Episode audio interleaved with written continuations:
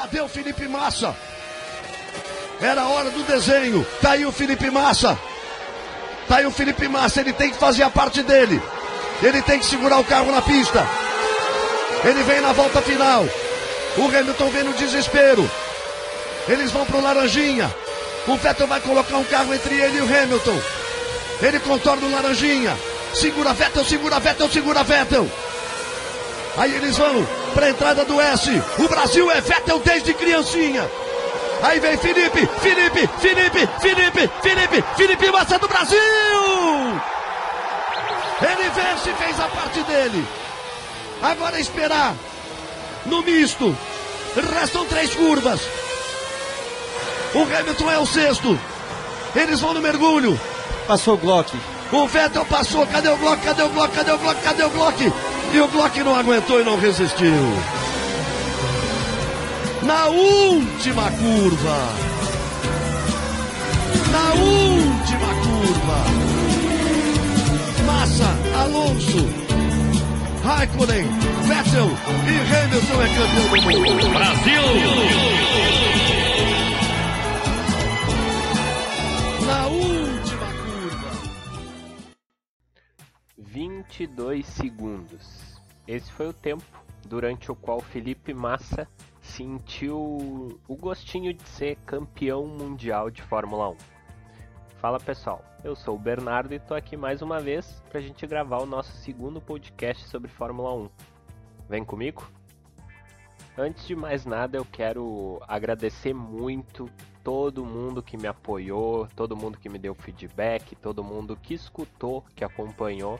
O primeiro podcast que eu gravei sobre o Grande Prêmio da Alemanha de 2000, contando a história da primeira vitória do Rubinho. Queria dizer para vocês que foi realmente um privilégio, foi muito emocionante para mim, foi gratificante receber tanta mensagem legal, tanto feedback dos meus amigos, de pessoas que escutaram, que gostaram, que me ajudaram a apontar alguns errinhos, algumas coisas que dá para melhorar, que a gente pode ir melhorando ao longo dos próximos podcasts, né? Então este já vamos tentar fazer de uma forma um pouquinho melhor que o, que o outro e os próximos que tiver fazer cada vez melhor, né? Bom, hoje eu escolhi por questão de justiça trazer para vocês uma das corridas mais dramáticas que eu já vivenciei, que eu assisti ao vivaço essa no caso, diferentemente do Grande Prêmio da Alemanha de 2000 que eu talvez tenha assistido, mas não me lembro, eu era criança, tinha 5 anos. Mas esse, uh, essa corrida do GP Brasil de 2008, foi uma corrida que eu assisti ao vivo, de ponta a ponta, sem perder nenhum detalhe. E foi uma das corridas mais impressionantes, uma das corridas mais surpreendentes, inesperadas, dramáticas, enfim, muitos outros adjetivos que a gente tem para falar dessa corrida. Por quê? Porque essa corrida foi a corrida que deu a um tal de Lewis Hamilton, acho que vocês conhecem, né? o primeiro título mundial dele de Fórmula 1. E ao mesmo tempo foi muito doído para nós brasileiros porque deu ao Felipe Massa o vice-campeonato, né? O Felipe Massa brigava diretamente com o Hamilton nessa temporada pelo título de campeão mundial. E acabou que na última corrida em Interlagos aqui no Brasil, o Felipe Massa venceu a corrida, como vocês puderam ver no início, mas quem faturou o título foi o Hamilton. E o título do Hamilton foi conquistado de maneira dramática, repetindo, né? Eu vou falar drama muitas vezes durante esse podcast porque realmente não tem outro, outra palavra para descrever. O que acontece na parte final dessa corrida é uma coisa de louco, é totalmente maluco basicamente, né, o, o Felipe Massa venceu a corrida de ponta a ponta, um fim de semana absoluto do Massa Interlagos, aliás, como ele sempre foi quando a Ferrari tinha o melhor carro, né? 2006, 2007, 2008, ali aqueles três anos consecutivos. E eu acredito que se ele tivesse corrido em 2009 ele ganharia também, mas aí isso é outra conversa. O, o Felipe fez um fim de semana perfeito de ponta a ponta, mas ele estava em desvantagem no campeonato, né? Então a pontuação era favorável ao Hamilton. A gente vai ver tudinho isso ao longo desse podcast. E da mesma forma que eu fiz no primeiro podcast da primeira vitória do Rubinho, eu vou manter o mesmo formato para esse podcast, porque o feedback que eu tive de quem escutou foi legal, que o andamento do podcast foi bacana, não não deu sono, não cansou, então eu espero que mantendo esse formato, pelo menos para contar sobre essas corridas, né? Quando a gente falar de outros assuntos aí eu posso pensar um outro formato para não ficar tão chato.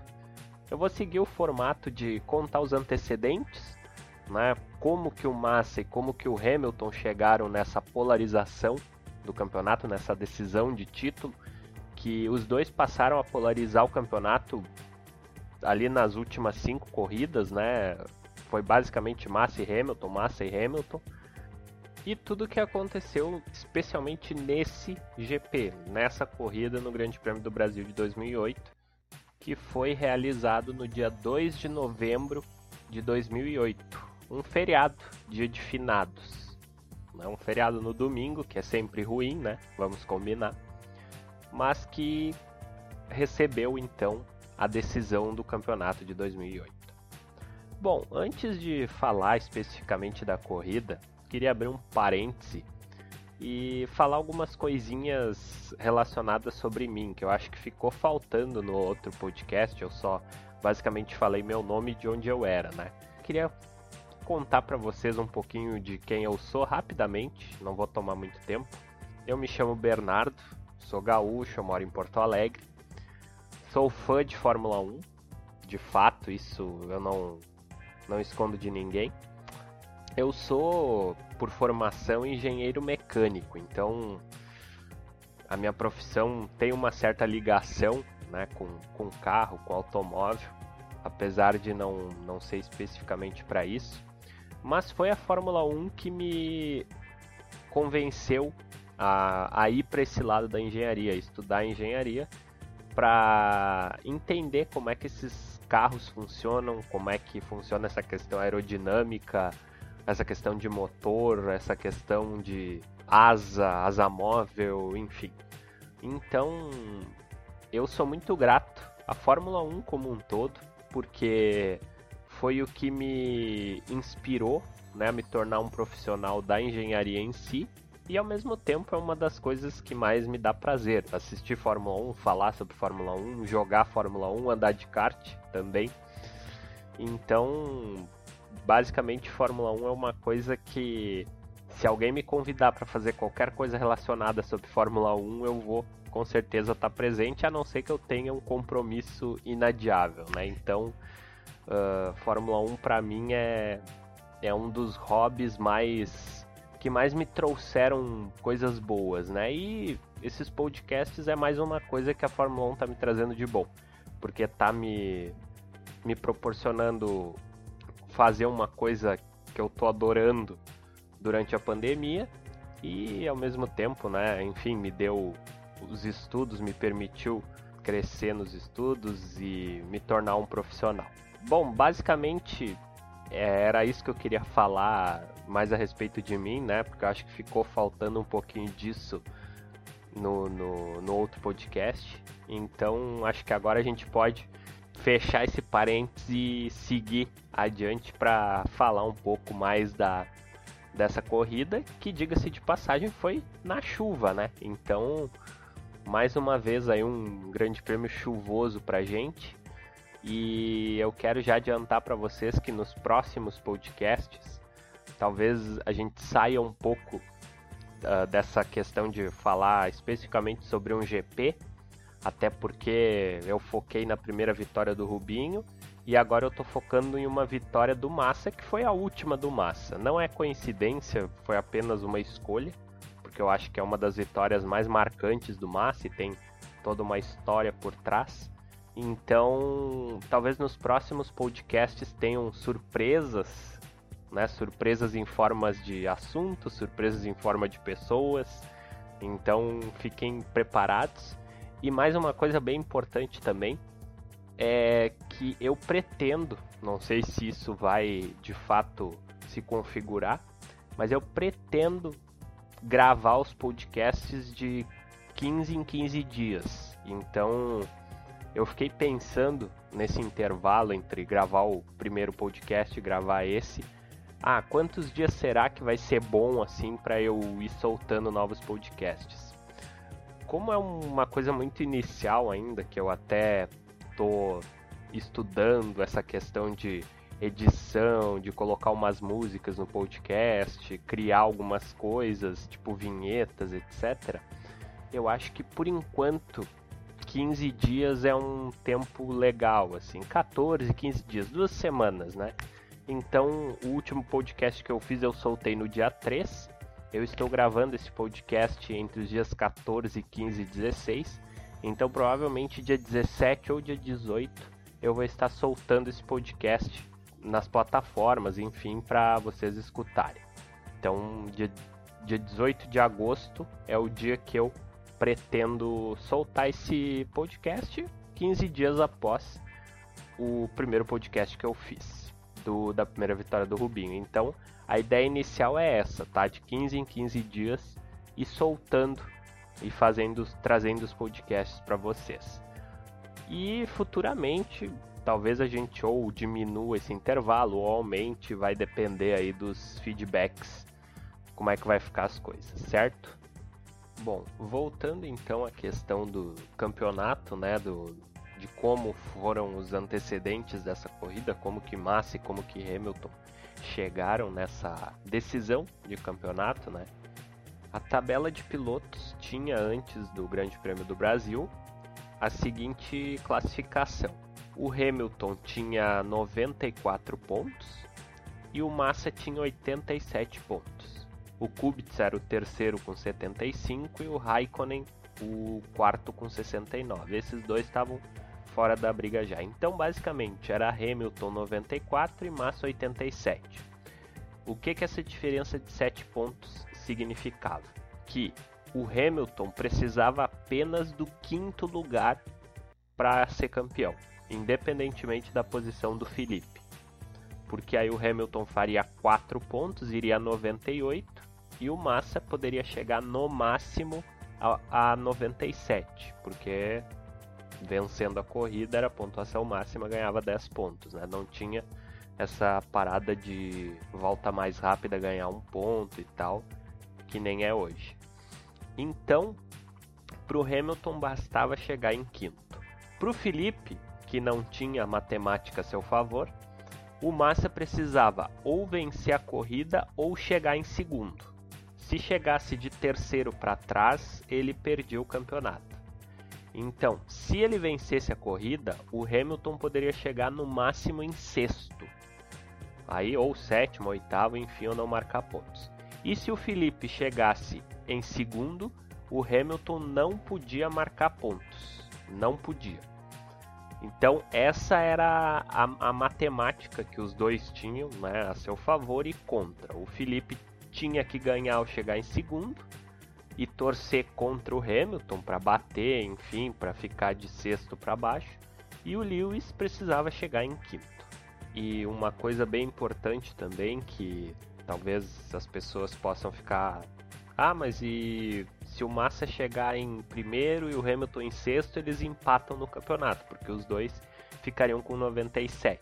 Sim, realmente eles empatariam no campeonato, mas a vantagem era a favor do Felipe em caso de empate, se o Felipe vencesse a corrida. Porque daí o Felipe vencendo a corrida, ele ganharia seis vitórias na temporada contra cinco do Hamilton. E o regulamento da Fórmula 1 diz que em caso de empate, o primeiro critério de desempate é o número de vitórias de cada um dos pilotos. O piloto que tiver mais vitórias fica à frente do campeonato. Ou, em caso de não haver vitórias, é o piloto com a melhor colocação mais vezes, né? No caso, ficou tantas vezes em segundo, mais do que o cara que está empatado, né? então vai ficar na frente. E essa polarização entre Hamilton e Massa ela se confirmou a partir do Grande Prêmio da Bélgica, cinco etapas antes da corrida no Brasil. Que na Bélgica o Kimi bateu, o Raikkonen estava na briga do campeonato, Aliás, na primeira metade do campeonato, ali pelo GP do Canadá, GP da Alemanha, que são as corridas de meio do campeonato, o, até o Kubica estava na briga. O Kubica, quando venceu a corrida dele no, no Canadá, o Grande Prêmio do Canadá de 2008, o Kubica liderou o campeonato. Por um tempo, o Kubica com a BMW Sauber chegou a brigar pelo título. Aí, claro, quando veio a segunda metade, né, as equipes de ponta, McLaren e Ferrari, acabaram por serem mais dominantes em relação à BMW, que vinha ali como uma zebrinha. Uh, mas o Kubica ainda acabou em quarto lugar no campeonato e empatado com o Raikkonen, com 75 pontos os dois. Kubica acabou em quarto por ter vitórias a menos que o Kimi, né? Mas de qualquer forma, então, a polarização na briga pelo título veio na Bélgica, quando o Hamilton ficou com 76 pontos e o Massa com 74. E o Raikkonen bateu e acabou ficando de fora do título porque ficou estacionado com 57 pontos. E Ferrari e McLaren pegaram e disseram: ó, agora é Hamilton pela McLaren e Massa pela Ferrari. Depois da Bélgica, no GP da Itália, o Massa terminou uma posição à frente do Hamilton. Então o Hamilton ficou um ponto à frente do Massa. Na corrida seguinte, em Singapura, né, o Massa acabou tendo aquele problema que é bem conhecido da, do, da mangueira de combustível que ficou presa no carro dele na hora do box da Ferrari que a Ferrari tinha inventado de tirar o pirulito para usar as luzinhas que são usadas hoje e tal. E gerou bastante polêmica porque o Massa acabou não pontuando em Singapura e o Hamilton fez pódio, né? Acabou marcando pontos importantes que fizeram com que ele uh, disparasse um pouco mais na frente. Na corrida seguinte, no Japão, o Hamilton bateu no Massa e não marcou pontos, e o Massa conseguiu tirar uns pontinhos chegando na sétima posição. E na China, o Hamilton tomou esses dois pontos de volta, ficou em primeiro, Massa em segundo, de modo que no Brasil, né, China foi a penúltima etapa, no Brasil o Hamilton chegou com esses 94 pontos e o Massa com esses 87. Então, desde a Bélgica, né, o Hamilton fez até mais pontos que o Massa, conseguiu abrir mais 5 pontos, e o Massa tinha que, na frente da sua torcida, no Brasil, enfim, virar isso de alguma forma se quisesse ser campeão. Mas aí precisava contar com a sorte, né? não somente da, da competência dele. E competência ele teve bastante, diga-se de passagem, porque na classificação ele virou uma volta impressionante de 1.12.368 e marcou a pole position a sua terceira pole position seguida em Interlagos, ele que tinha sido pole em 2006, foi pole em 2007 e pole de novo em 2008. Para ter ideia da volta espetacular que o Felipe fez, o segundo colocado, que foi o Trulli, surpreendente também com a Toyota, o Trulli fez 1.12.7. Então o Massa colocou só no segundo colocado 4 décimos, né? 400 milésimos, o que é uma diferença bem grande se a gente for comparar naquela época que os carros eram bem mais equilibrados do que hoje que a Mercedes está lá na frente, né? Então uh, tinha um equilíbrio bem maior, as diferenças eram sempre próximas ali, 0,2, 0,3, especialmente nas primeiras posições. E o Massa conseguiu colocar 4 décimos no segundo colocado. Para ter uma ideia que os carros eram bem equilibrados, o Sutil, que foi o último colocado no grid, fez a volta dele em 1.13.5, apenas um segundo ponto 2 do primeiro colocado que foi o Massa. E se a gente pensar que o Massa fez uma volta espetacular, né, tomar o tempo do Trulli como referência, o Sutil teria ficado só a 0,8 né, do, do Trulli. Então, realmente um equilíbrio bem grande. Do, do segundo para o último, 8 décimos, né, 8, 800 milésimos. É uma diferença bastante equilibrada, bastante próxima.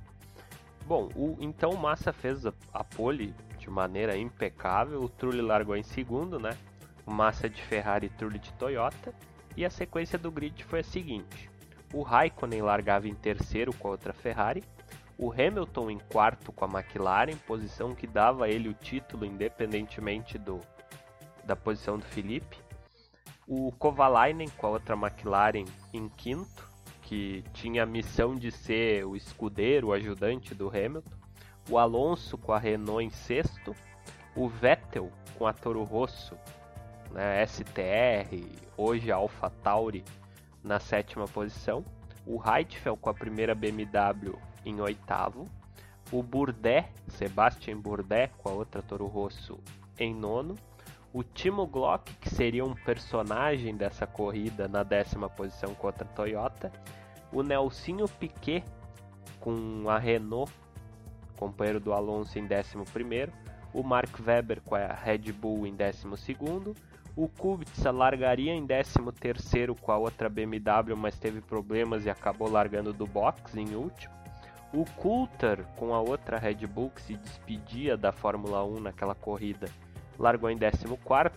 Rubens Barrichello do Brasil, largando em 15º com a primeira Honda, melancólica Honda. O Nakajima com a primeira Williams em 16º o Button com a outra Honda em 17, o Rosberg com a outra Williams em 18 e fechando o grid o Fisichella e o Sutil com as duas Force Indias, hoje as atuais Racing Points do nosso saudoso Lawrence Stroll, pai do Lance Stroll. Bom, esse foi o grid então, e detalhe, né, bem importante antes de começar a corrida, choveu antes da corrida em Interlagos, então a pista estava molhada. Eu disse no início do podcast que a corrida foi na chuva. Não necessariamente, choveu em partes da corrida, choveu no início e choveu no final. Então, grande parte da corrida foi no seco. Mas a gente né, fala que foi na chuva porque realmente a parte que teve emoção foi na chuva, né?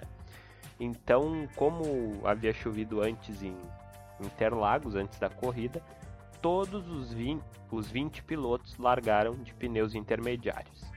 E isso seria bem importante por algumas coisinhas que a gente vai mencionar a partir de agora com o que aconteceu no Grande Prêmio do Brasil de 2008. Bom, na largada então, que como eu disse para vocês, sempre é um ponto chave, né? O Massa o Trulli, o Raikkonen, o Hamilton, o Kovalainen e o Vettel se posicionaram dessa forma, exatamente. Então, eles passaram bem na largada, largaram todos bem e mantiveram essa ordem. Massa, Trulli, Raikkonen, Hamilton, Kovalainen, Vettel e o Alonso na sétima posição. Mas lá atrás, né, como sempre no S do Senna, o Nakajima bateu no Coulter e o Coulter acabou abandonando a corrida, né? O Coulter encerrou a carreira dele com mais um abandono. Na sequência, como a pista estava molhada, o Nelsinho Piquet perdeu o carro e acabou batendo no muro na curva do Berger, né? Curva do Sol, que é a primeira curva à esquerda depois do S do Senna em Interlagos, e acabou indo para o muro, batendo e também abandonou a corrida. E o acidente dos três, né? Os acidentes acabaram causando a entrada do safety car. Então na primeira volta a gente teve safety car e o Fisichella, que largava lá na penúltima posição com a Force India, ele quando viu o safety car na pista, resolveu entrar no box e colocar os pneus de pista seca. Já, lembrando, né, como eu disse, todos os pilotos haviam largado de intermediários. O safety car ficou por algumas voltas na pista e antes do safety car entrar, o Alonso e o Vettel conseguiram passar o Kovalainen. Então o, o Hamilton perdia o escudeiro dele já nas primeiras voltas ali no, na sequência do S do Senna antes do misto do circuito e passaria a ser atacado correndo os riscos de perder a colocação dele, ele que vinha no quarto lugar. Tirando o Fisichella, nenhum dos outros pilotos, especialmente os pilotos da frente, né, os ponteiros da corrida, quiseram arriscar. Então o safety car saiu na pista na volta 3 e a relargada foi dada. Então o Massa man manteve a liderança, o Trulli em segundo, o Raikkonen em terceiro e o Hamilton passou a ser atacado pelo Vettel na quarta posição, mas se manteve ali segurando. Aí, entre as voltas 8, 9 e 10, os líderes começaram a sentir que a pista estava secando e decidiram entrar no box para tirar os intermediários e colocar os pneus para pista seca. Depois das trocas, o, o Hamilton caiu para sexta posição. Por quê? Porque o Fisichella, que tinha trocado lá no início, acabou ganhando vantagem, porque ele trocou durante o safety car, voltou em último, mas quando o safety car saiu, ele estava junto de todo mundo que ainda não tinha parado. Então o Fisichella pulou lá para a quinta posição, de modo que quando o último que parou, que foi o Massa, fez o pit dele, a ordem estava Massa em primeiro, Vettel em segundo, Alonso em terceiro, Raikkonen em quarto, o Fisichella em quinto e o Hamilton em sexto. Isso a partir da volta 11. Mas na volta 17, como o Hamilton tinha muito mais carro, muito mais equipamento que o Fisichella, o Hamilton rapidamente fez a ultrapassagem e assumiu de volta a quinta posição, que dava a ele o, o título. Até foi é bem engraçado na transmissão da corrida o Galvão e o Burt confabulando como que o Fisichella tinha chegado na quinta posição e o Galvão começa o Galvão na verdade não tinha percebido que o Fisichella tinha feito a parada durante o safety car e colocado os pneus de seco, né? E o Galvão começa a questionar se o Fisichella não tinha reabastecido, o que, que tinha acontecido e tal. Então é um, uma parte bem engraçada da transmissão, o Galvão preocupado como que o Fisichella, com um carro tecnicamente bem ruim, estava lá na, na frente, né, entre os, os oito primeiros colocados, a Force India que sequer pontuou na temporada. Né. Teve uma grande chance de pontuar em Mônaco, mas o Raikkonen bateu no Sutil quando o Sutil estava em quarto lugar a três voltas do final e o Sutil acabou abandonando. Bom, voltando para a corrida então, o Hamilton passou o Fisichella e a corrida ficou morna. Ficou morna uh, nessa ordem, né? Massa, Vettel, Alonso, Raikkonen e Hamilton. E o Vettel começou a atacar o Felipe. Começou a atacar, virar volta rápida, mas o Vettel estava leve. Tanto que o Vettel rapidamente fez o segundo pit stop. E o terceiro ponto-chave da corrida é esse, a segunda janela de pits. Porque nessa segunda janela, já na volta 35, né, então foi uma corrida bem monótona, assim, com o Hamilton sempre ali na quinta posição, a posição que dava para ele o título e tal, o Massa lá na frente, né, enfim. O, o Glock encheu o tanque na volta 35 para não parar mais. E o Glock foi lá para trás, décimo segundo, lá junto com o Rubinho, lá com aquela turma lá dos carros mais para trás. E por conta dessa estratégia, o Glock foi considerado até meio que carta fora do baralho, né? inicialmente, porque tinha botado aquele monte de gasolina, o Hamilton tinha que parar também, né, essa segunda vez, mas parou bem mais tarde, parou quatro voltas depois, na 39. Né? Então o Hamilton precisou botar bem menos combustível e isso deu vantagem porque o Hamilton voltou bem à frente do Glock. Então, inicialmente o Glock era a carta fora do baralho para poder ajudar o Felipe. E nesse meio tempo o Trulli já tinha se atrapalhado, já tinha caído lá para trás também, estava fora daquela turma dos líderes, né? E o Hamilton, depois dos, dos pits da segunda janela, ele voltou em quinto. Então o Massa voltou à frente depois da, do segundo pit stop, ele manteve a liderança. O Vettel ficou em segundo, mas o Vettel tinha uma estratégia de três paradas. O Alonso em terceiro, o Raikkonen em quarto e o Hamilton em quinto.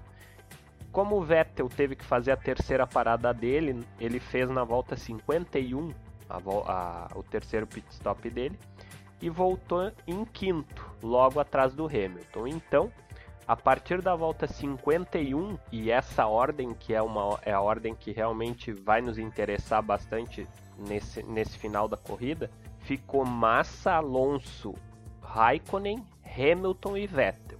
O Vettel estava mais vazio, né, bem menos combustível, uma estratégia de três paradas, e ele voltou com tudo para cima do Hamilton. Por mais que o Vettel né, voltasse, começasse a tirar a diferença em relação ao Hamilton, o, o Hamilton estava em quarto e o máximo que poderia acontecer com ele era cair para quinto. Se o Vettel passasse ele, nada ia acontecer. Ele ia ser campeão do mesmo jeito. Ele só não podia bater, cair fora da corrida. O Hamilton não, não abriu mão da posição, inicialmente ficou à frente. O Vettel também não conseguia passar, né? Os carros muito equilibrados. E eles ficaram nesse lenga-lenga, não passa, não consegue passar. Hamilton em quarto, Vettel em quinto, até a volta 64. Lembrando que a corrida em Interlagos tem 71 voltas. Na volta 64, surpresa, chuva. E na chuva, na Fórmula 1, tudo pode acontecer. Para dar um pouquinho de emoção na corrida, que realmente estava bem monótona. O título estava encaminhado para o Hamilton do jeito que estava. Na volta 64, como eu falei, começou a chover. Mas da mesma forma que quem ouviu o podcast da vitória do Rubinho, da mesma forma que aconteceu em Hockenheim, em Interlagos começou a chover inicialmente em apenas uma parte do circuito, que foi a reta ali, o S do Senna, a curva do Sol ou curva do Berger para os mais íntimos. Uh, então, inicialmente, era vantajoso ficar com pneu de pista seca na, na, na pista. Porque as perdas de tempo com pneu de pista seca eram menores do que as perdas de tempo com pneus intermediários. Mas, como ninguém queria arriscar, né, os líderes, todos eles foram para os boxes, ali faltando 5, 6 voltas para o final. O... E esse foi o quarto ponto-chave da corrida. Porque Massa, Alonso, Raikkonen, Hamilton, Vettel e todos os outros pilotos, com exceção de Kubica e Glock, foram para o box colocar pneus intermediários, porque tinha começado a chover. E o que, que aconteceu? Como o Glock não foi para o box, o Glock que vinha lá em nono, décimo mais ou menos, ele pulou, passou todos os pilotos que vinham ali à frente dele, né, 20 segundos até 20 segundos à frente dele, e pulou para o quarto lugar. Ou seja, quando todo mundo voltou do box, a ordem era Massa, Alonso, Raikkonen, o Glock de intruso em quarto o Hamilton ainda em quinto, porque ele foi para o box e conseguiu se manter à frente do Vettel. Inclusive, eles pararam juntos, faltando seis voltas para o final, na volta 65. E o Vettel, né, logo atrás do, do Hamilton em sexto. Mas o Vettel estava colado, colado, colado. E como eu disse, nas primeiras voltas com pista molhada, o Glock tinha vantagem, ele virava um segundo, meio segundo mais rápido do que todos os outros. Ele chegou a ser o mais rápido da pista em dado momento. Mas conforme foi molhando a pista, foi começando a ficar difícil para ele. Mas de qualquer forma, até a penúltima volta ele estava 9 segundos na frente do Hamilton. 9 segundos, isso é uma eternidade se tratando de Fórmula 1. E o Hamilton estava sendo pressionado pelo Vettel, pressionado pelo Vettel, e o Hamilton sabia que agora ele estava em quinto e ele não podia perder a posição, porque se ele perdesse a posição, cairia para sexto e o Massa ganhando a corrida, o Massa era campeão. Na volta 68, na volta 68, faltando três voltas para o final, o outro piloto que não tinha parado para botar pneu intermediário, que tinha sido o Kubica, apareceu e fez isso aqui. O bloco era de 9.6 para o Hamilton. E quem é que está aparecendo correndo daquele jeito ali? Acho que é o Kubica de pneu de pista seca. É o Kubica com pneu de pista seca, mas o Kubica tinha volta atrás. Olha que final de corrida é esse. Ele ficou na frente do. Vai o Vettel! Vai o Vettel! Vai o Vettel. Acelerou por ali. Acelerou por ali. Olha a angústia, olha o desespero, todo mundo com calma. Massa é o primeiro, Alonso é o segundo, Raikkonen é o terceiro, Glock é o quarto, Vettel é o quinto, Hamilton é o sexto. Duas voltas para o final. Duas voltas para o final, o Hamilton vai ter que tentar buscar de novo. Segura, Vettel! Duas voltas para o final. Com chuva, com tudo que tinha que estar tá acontecendo. Que espetáculo, que loucura, corrida em Interlagos. A vantagem de Felipe Massa para Alonso é de 14,3. E o Alonso, o Hamilton vai desesperado para cima do Vettel. Bom, o Kubica que tinha a volta atrás, ele nem tava para marcar ponto nem nada, vinha lá em 13 terceiro ele estava com pneu de pista seca também e estava com ótimo rendimento, né? até bem melhor que o do Glock. E o Kubica simplesmente viu o Vettel e o Hamilton mais lentos na frente dele e passou os dois para tirar a volta que ele tinha tomado. E no momento que ele faz a ultrapassagem no Hamilton, ele faz a ultrapassagem no Hamilton na última curva antes da reta, que é a junção que a gente chama. Ultrapassa o Hamilton por dentro e quando o Hamilton fica por fora, o Hamilton vai onde estava mais molhado e perde tração, perde a traseira do carro. Comete um erro, né? Então, como ele tentou corrigir o erro dele, o Vettel aproveitou e colocou por dentro e fez a ultrapassagem. Então, faltando três voltas, né, pro final, duas voltas pro final, entre a, a volta 60 e 69 e 70, o Vettel conseguiu passar o Hamilton e o Hamilton caía para uma posição que dava o título para o Massa, fazia com que ele perdesse o título. E nesse momento todo mundo começa a ficar desesperado. Vocês percebam que na gravação ali do, da transmissão do Galvão, mal dá para escutar o que o Galvão fala direito, porque a torcida viu o Vettel na frente do Hamilton e ficou enlouquecida, porque todo mundo sabia que o se assim ficasse a corrida, o Massa era campeão. Foram as duas voltas mais longas da carreira do Hamilton, com certeza, da gente, né, que estava assistindo naquela angústia, naquele drama. Será que vai dar o Massa lá na frente? Tinha tudo para dar.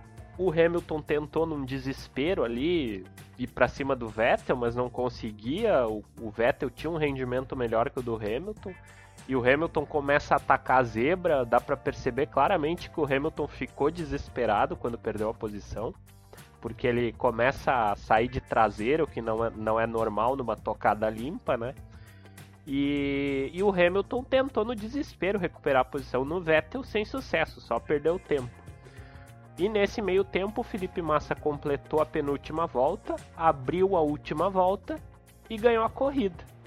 Que foi o que vocês escutaram lá no início né, do, do podcast, que foi quando o Felipe ganhou a corrida. O Felipe vence a corrida de ponta a ponta, impecável, e quando ele cruza a linha de chegada, ele era campeão, porque Conforme a ordem dos carros estava, o título era do Massa. O Massa cruzou, o Alonso cruzou, o Raikkonen cruzou e o Glock não vinha. Quando a câmera toma novamente a, a, a imagem pro Hamilton, pro Vettel, é possível ver o Vettel colocando por dentro no, no Glock e na junção o Hamilton consegue também fazer a mesma manobra, passar o Glock, o Glock sem tração nenhuma, e uma coisa curiosa é que o Kubica conseguiu se manter à frente do Hamilton e do, do Vettel, né? Então, o, tecnicamente, o Kubica e o Glock estavam nas mesmas condições de, de pneu e tal.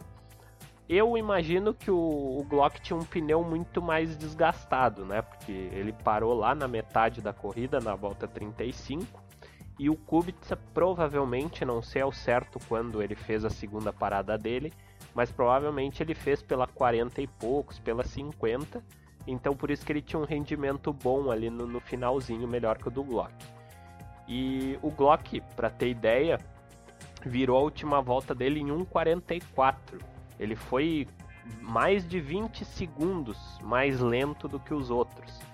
Viraram na, em torno de 1,21 e o Hamilton virou em 1,26 a volta, né? Então o Glock foi 18 segundos mais lento que o Hamilton, ele vinha a 12 na última volta à frente, né, e acabou 6 atrás do Hamilton. Ainda com tudo, na reta ele conseguiu perder 6 segundos, ainda tamanha a dificuldade que ele tinha de segurar o carro na, nas, naquelas condições.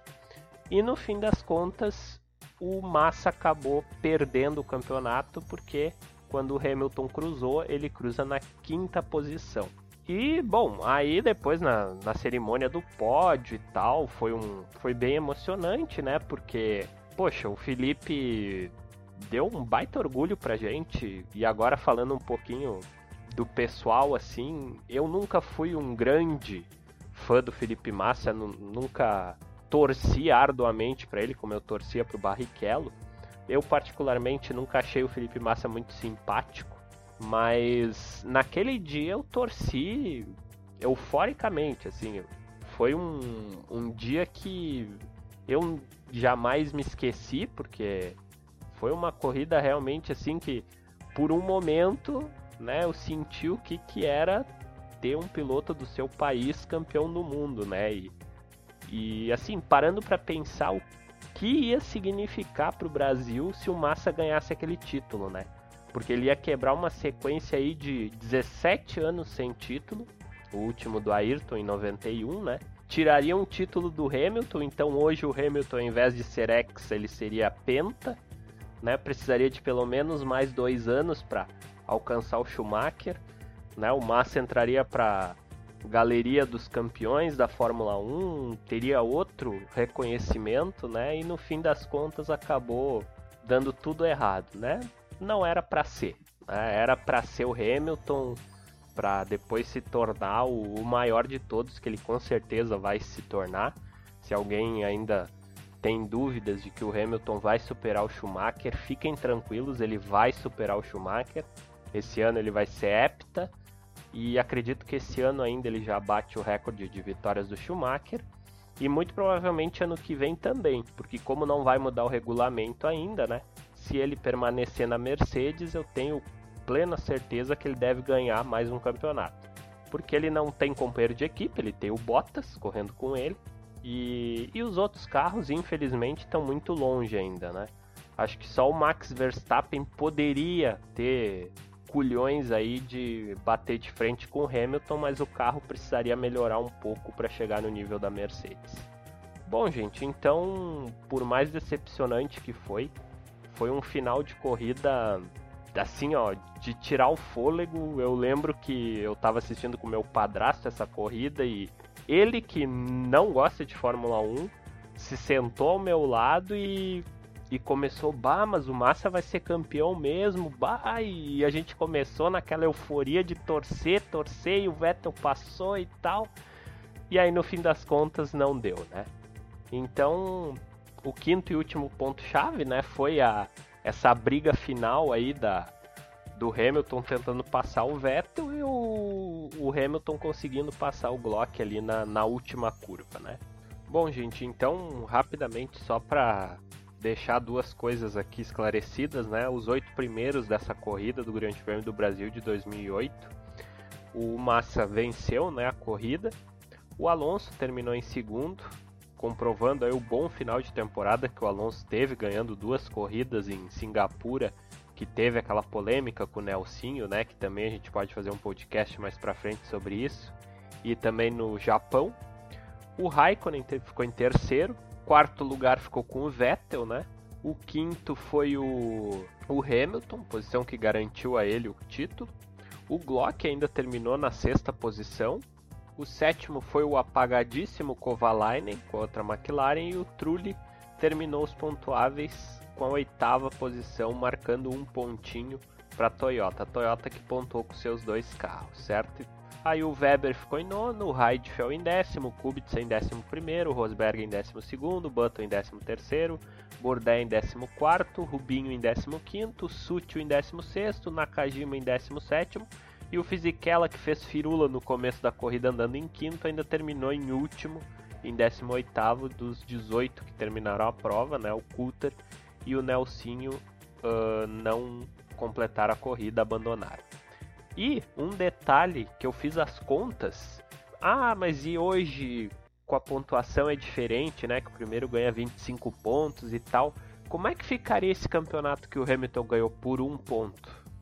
Bom, Se nós considerássemos só a pontuação sem contar as voltas mais rápidas, o Hamilton venceria por 242 a 240, venceria por dois pontos. Então, mesmo o Massa tendo uma vitória a mais que o Hamilton, o Hamilton venceria o campeonato por ter terminado mais provas, né? O Massa abandonou muitas corridas, teve muitos problemas, né? Pelo menos cinco abandonos o Massa teve. E o Hamilton abandonou bem menos provas. E teve poucos problemas mecânicos também, né? O Massa teve quebra na Hungria, teve o problema do, da bomba de combustível em Singapura e tal. Mas o Massa conseguiria de volta esses dois pontos porque o Massa tinha três voltas rápidas e o Hamilton apenas uma. Então, se nós considerássemos hoje com o ponto da volta rápida, nós teríamos, vejam só, um empate entre os dois, os dois com 243 pontos, e o Massa seria o campeão porque tem uma vitória a mais. Então vejam que curioso, né? O Massa poderia ter sido campeão se fosse a pontuação atual da Fórmula 1, mas como era a pontuação antiga, acabou dando o Hamilton. Bom, vamos falar um pouquinho sobre as curiosidades dessa corrida eu separei algumas também da mesma forma que eu fiz na, na outra corrida, que eu achei que ficou bem legal assim para descontrair um pouco, né? No final da corrida, o carro do Jason Button, a Honda do Jason Button, estava pegando fogo, certo? Teve algum vazamento de óleo, alguma coisa nas partes quentes e inflamou. E os fiscais, ao invés de apagar o, o, o carro do Button, estavam lá em volta tentando abraçar o Massa, comemorar a vitória e tal, enfim, comemorando com a torcida e não iam apagar o carro do Button e o Button apontando lá que o carro dele tava pegando fogo e podia causar um grande incêndio, né? Aí até que um, um fiscal de prova apareceu com um extintor lá e controlou o incêndio. Outra curiosidade, essa é mais cultural, Diferentemente dos últimos anos aí que deram uma gourmetizada né, nas execuções do hino nacional, para quem não sabe, toda a corrida de Fórmula 1 antes da largada, bem antes da volta de apresentação, quando os pilotos levam os carros pro, pro grid, é cantado o hino nacional do país que está sediando o Grande Prêmio, né?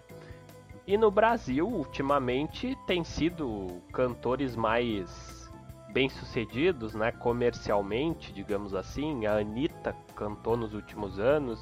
A gente teve o Michel Teló cantando um ano, a gente teve o Lua Santana cantando um hino nacional com bastante sotaque sertanejo na São Paulo Indy 500 de 2012, né, a corrida da Fórmula Indy em São Paulo no IMB. Mas em 2008 ainda era a Fafá que cantava, então a Fafá de Belém era meio que uma cantora oficial de hinos nacionais na Fórmula 1 e a Fafá sempre mandou bem cantando o hino e ela mandou bem em 2008. A narração do Galvão na parte final ali da corrida, que vocês puderam ouvir no início, ela foi impecável, porque muitos narradores de rádio não perceberam que o Hamilton tinha passado o Glock. E eu vou colocar um trecho, o trecho final da corrida narrada pelo Theo José na Jovem Pan. Olha só como é que o Theo José narrou o final da corrida. Tirou um pouquinho, o Vettel vai passando por um retardatário, vai embora o Vettel, vamos ficar de olho no Felipe Massa, o Felipe Massa já vem para completar mais uma volta, vem para vencer Felipe Massa, já vai ganhando a reta dos boxes Felipe Massa, não perde mais Felipe Massa! e pode vencer o campeonato. Pode vencer o campeonato. Já vem Lewis Hamilton, escapou um pouquinho o Vettel, mas ele se mantém à frente. Já vem o Vettel. Vettel, só mais um pouquinho, Vettel. Só mais um pouquinho, Vettel. Felipe Massa venceu a prova e pode ficar com o campeonato. Vai ficar difícil pro Lewis Hamilton agora da reta. Já vem o Vettel, vem o Vettel, vem Vettel, vem Vettel, vem Vettel. Vamos fazer essa festa bonita aqui em Interlagos. Vamos fazer essa festa bonita. Vamos comemorar o título. Vamos comemorar o título, Vettel. Já o vem o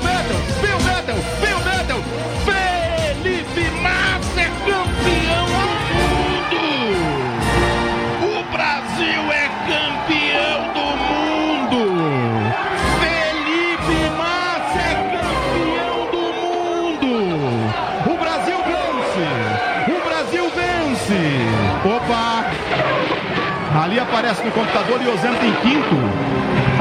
Será que aconteceu alguma coisa? Opa! Massa, Alonso, Vettel. Hamilton é quinto. Hamilton é quinto, alguma coisa aconteceu, alguém ficou pelo Quem caminho. parou? Glock. Glock, Glock. O título é de Lewis Hamilton.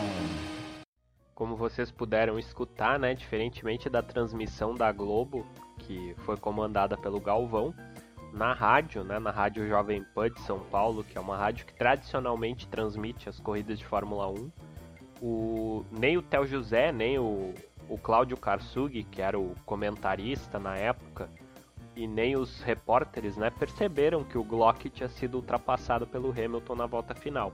E o Galvão, claro que com a ajuda do Burt, né, o Galvão percebe e, e transmite isso na hora, né, para o telespectador. Então, para o pessoal que costuma criticar o Galvão e tal, o Galvão sempre teve um profissionalismo impressionante se tratando de Fórmula 1. Então, o Galvão percebeu que era o Glock, anunciou cadê o Glock, cadê o Glock, o Glock não aguentou e não resistiu antes ainda do Hamilton e do Vettel passarem a linha de chegada, né? Porque o Galvão poderia perceber depois, né, e tal. E, e a Jovem Pan chegou a anunciar o Massa como campeão do mundo, né? Então vocês imaginem para quem estava no trânsito, trabalhando, né, escutando na Jovem Pan a corrida, ouvi que era o Massa o campeão na época, certo até buzinaço teve lá em São Paulo, né? E, e no fim, quem tinha ganhado mesmo tinha sido o Hamilton, então méritos para o Galvão, para a equipe da Globo, que sempre trouxeram transmissões muito atenciosas com o telespectador, sempre uh, acompanhando implacavelmente o que estava acontecendo na pista. O Galvão sempre foi o melhor narrador de Fórmula 1. O Luiz Roberto tem, tem ido muito bem também nos últimos anos, mas o Galvão sempre trouxe essa emoção a mais e sempre, por conhecer há mais tempo o esporte, né, ele sempre é muito atento ao que está acontecendo na pista. Outra curiosidade é que a Ferrari não informou para o Massa a situação final ali da corrida porque tava uma confusão, né? Era muita gente se ultrapassando e posições se perdendo e tal.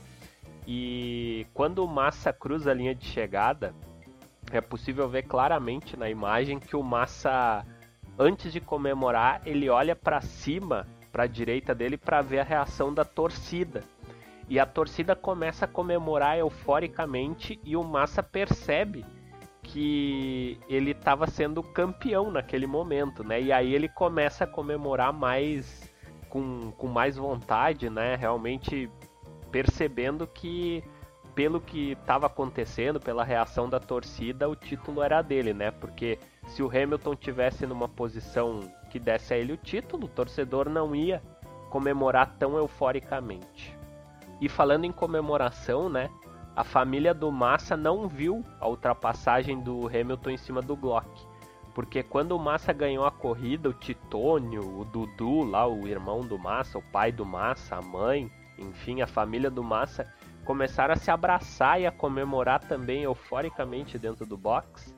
E coube a um mecânico da Ferrari que estava ali junto assistindo a corrida interromper a comemoração deles, interromper a festa ali para avisar: olha, o Massa não foi campeão, o Hamilton passou o Glock ali no final e eles rapidamente foram para a TV olhar o que tinha acontecido. Então, realmente é aquela história, né? A gente nunca deve comemorar antes da hora, né?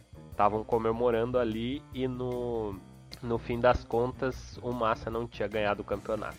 E por último, no primeiro pit do Rubinho, a Honda fez alguma lambança durante a parada que causou o vazamento de um extintor de incêndio.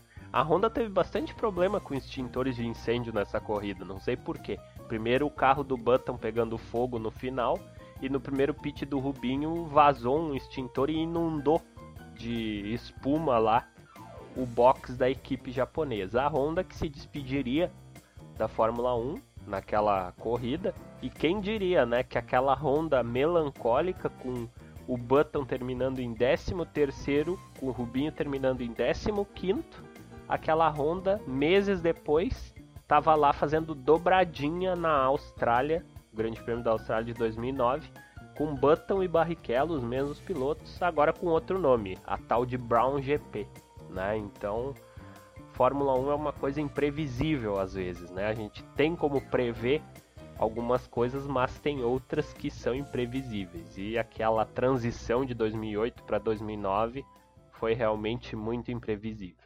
Bom, pessoal, o que eu tinha para trazer para vocês dessa corrida era isso. Eu espero que vocês tenham gostado. Quem aguentou esse podcast até agora novamente aí é porque realmente está interessado.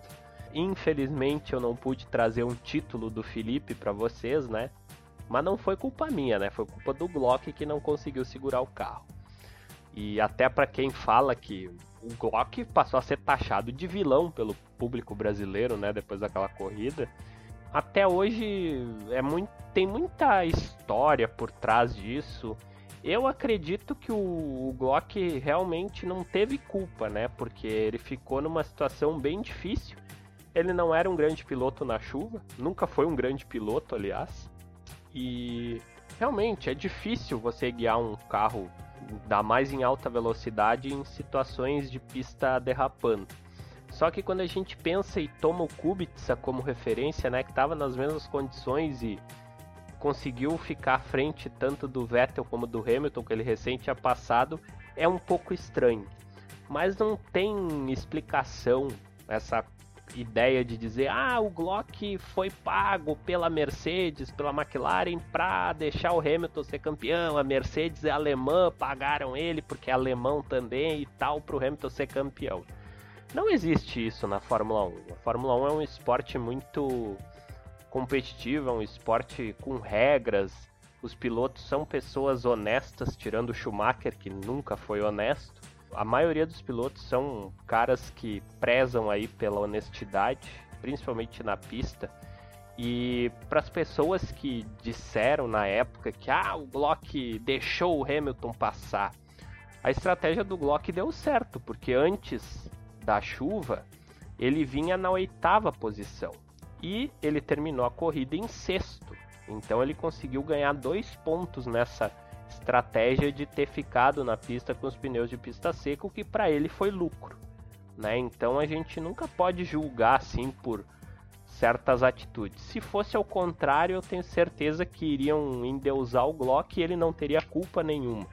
Né? Da mesma forma que eu acredito que se fosse ao contrário, né? se fosse a favor do Felipe, com certeza a imprensa britânica não iria culpar o Glock pelo que aconteceu. Então a gente tem que ter uma certa educação, assim, no meu ponto de vista, para julgar as pessoas. O mundo tem sido muito injusto ultimamente e o Glock não teve culpa. Foi uma condição, ficou difícil para ele ali e acabou favorecendo o Hamilton, como poderia ter favorecido Massa, né? enfim, muitas coisas poderiam ter acontecido.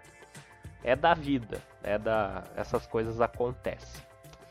Bom, já falei demais sobre isso, né? Então, é que na época tinha programas de TV como Pânico que bateu muito nessa tecla que o Glock era não sei o que, era um, né, ah, pipoqueiro que entregou o título e tal, e isso alimentou muito essa ideia de que o Glock teria feito uma conspiração aí pro Hamilton ser campeão. Queriam que o Rubinho batesse no Hamilton, né? Enfim, teve uma série aí de. Teve até. Tiveram até campanhas pro, em programas humorísticos pro Rubinho bater no Hamilton pro Massa ser campeão, né? Óbvio que o Rubinho jamais faria isso. Rubinho, um piloto com mais de 250 corridas na época de Fórmula 1, vice-campeão duas vezes, disputou título em 2003, depois disputaria de novo em 2009, jamais faria isso, né? Então, por mais que a gente tenha, né, que ter essas pitadas de humor, às vezes o humor extrapola os limites da razão e a gente tem que repensar, né, que a gente tem que viver num mundo honesto. Certo, gente? Então é isso. Quero mandar um forte abraço para vocês. Dizer que de minha parte a homenagem tanto pro Rubinho como pro Felipe está feita, tá? Agora não tem mais como ser injusto com um ou injusto com outro. Fizemos um podcast dedicado a cada um deles, uma corrida marcante de um, outra corrida marcante de outro. Talvez futuramente possamos fazer outros de outras corridas marcantes, mas os próximos podcasts provavelmente serão sobre outros temas. Vamos sair um pouquinho dessa linha de falar de GPs específicos para a gente começar a falar um pouquinho mais da Fórmula 1 em si. Eu recebi umas ideias legais de vocês que me escutaram no primeiro podcast de falar, por exemplo, como funciona a Fórmula 1 como um todo, que é um tema legal um tema bem interessante também que está pintando aí a polêmica do autódromo no Rio de Janeiro, né? O autódromo que querem que o Bolsonaro quer fazer, né? Que tem aí uma uma história meio mal contada por trás, também é um tema bem interessante de abordar. Enfim, eu vou pesquisar aí nessa semana o que que no meu ponto de vista é mais interessante. A gente pode falar um pouquinho sobre a Fórmula 1 atual também, sobre as perspectivas, se o Hamilton bate o Schumacher ou não bate, né? Podemos contar histórias aí de grandes pilotos que nós tivemos. Podemos falar do, do Senna para as viúvas do Senna aí, né? Lavarem a alma. Enfim, tem muita coisa para a gente explorar e aos pouquinhos a gente vai conversando sobre tudo, tá certo? Um grande abraço para vocês. Lembrem-se, né, de assistir as corridas essa corrida é bem legal de assistir o final dela também, fica a dica aí. Não tem nada para fazer aí na, na quarentena, tá lá tomando um cafezinho. Ah, o que, que eu vou fazer agora? Vou olhar um filme. Deixa pra olhar o filme depois. Pá, vou abrir o YouTube, vou lá olhar as últimas seis voltas. Tem até vídeo exclusivo disso no YouTube. As últimas voltas ali do Grande Prêmio do Brasil de 2008 eu tenho certeza que vocês vão ficar arrepiados na hora que o Vettel passa o Hamilton. Então, fica a dica aí para vocês quando não tiver nada o que fazer, tá certo? Bom, pessoal, eu vejo vocês, aliás, a gente conversa via podcast no próximo podcast, provavelmente daqui uns 15 dias. E é isso. Obrigado mesmo por ter acompanhado até agora e até a próxima. Um abração do Ber. Valeu!